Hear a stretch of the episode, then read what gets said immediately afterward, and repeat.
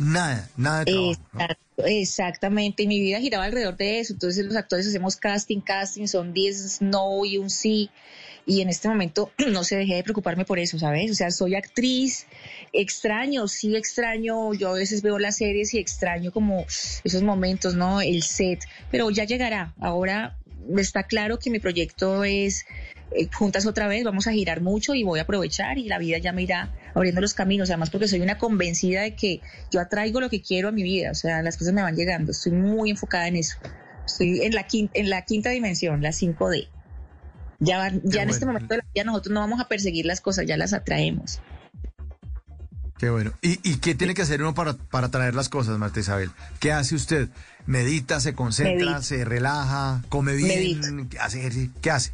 Medito, medito, medito todos los días, voy a mis retiros, hago mis prácticas y trato de estar en el aquí, en el ahora y entender en qué consiste el despertar de la conciencia, en observar, ¿no? En no identificarme con lo que me muestran los sentidos, sino en mirar hacia adentro. Todo el tiempo estoy con el observador prendido. No me identifico con lo que siento. Lo que siento no me lo pongo, lo siento. Si siento rabia, observo mi rabia, o sea, y eso me, me pone en otro lugar ya no, ya no me desgasto tanto sintiendo las emociones, que es normal sentirlas, pero ya sé que es un episodio y que van a pasar. Entonces ya toda mi energía está concentrada en seguirme desarrollando, en seguir despertando, en seguir viendo y me estoy muy encarretada con ese tema, me apasiona. Y siente que, no, hecho, la diferencia en temas de salud me imagino que es del cielo a la tierra, porque estar preocupado por el casting, el estrés, el, pero ya estar un, un poco como en slow allá en Cali, con esto que nos está contando ya, ya es distinto, ¿no? Sí, yo me siento una mujer muy saludable, además estoy metida todo en el mundo espiritual, entonces voy a ceremonia de Cambó, no sé si lo conocen, el, el, veneno de la rana, ¿sí? No, ¿cómo eh, El Cambó, el Cambó. Ahí los pongo a investigar, Cambó con K. Es una, te hacen tres quemaduras, unas quemaduras en el hombro y te ponen un veneno de una rana, entonces el cuerpo reacciona para sobrevivir a ese veneno. Es, un, es una medicina ancestral Nadie se ha muerto, no se corre peligro, porque yo sé que hay gente que le da miedo, pero es una belleza, el cuerpo se resetea y tú quedas tan bien de salud, con tanta energía, es una descarga emocional, energética, es una limpieza, es una belleza. Entonces sí, sí me siento muy bien, la verdad. Bueno, ahí está. Aquí, aquí estoy. Uy, esta mañana empezó a regañar, es que en vago.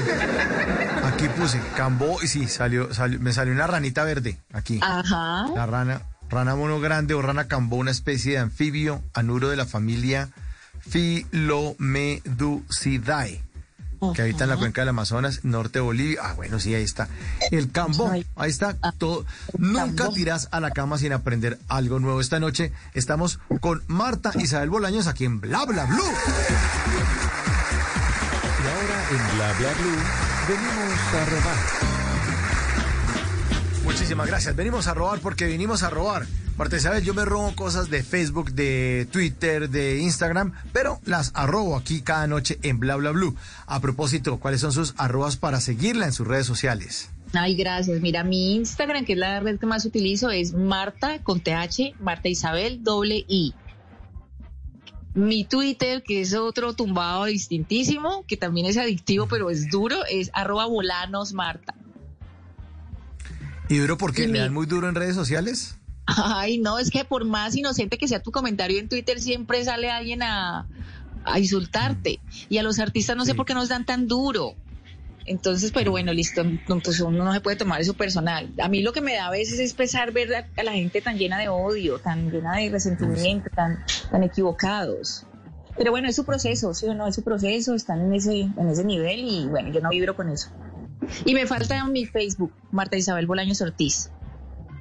Mi fanpage. Marta Isabel Bolaños. Ah, bueno, muy bien. Marta. Ah, sí, aquí estoy viendo. En Instagram, Marta Isabel. Y solamente tiene 685 mil seguidores. No más. Perdonarán. Bueno, venimos a robar porque venimos a robar. Arroba Darío Gómez G.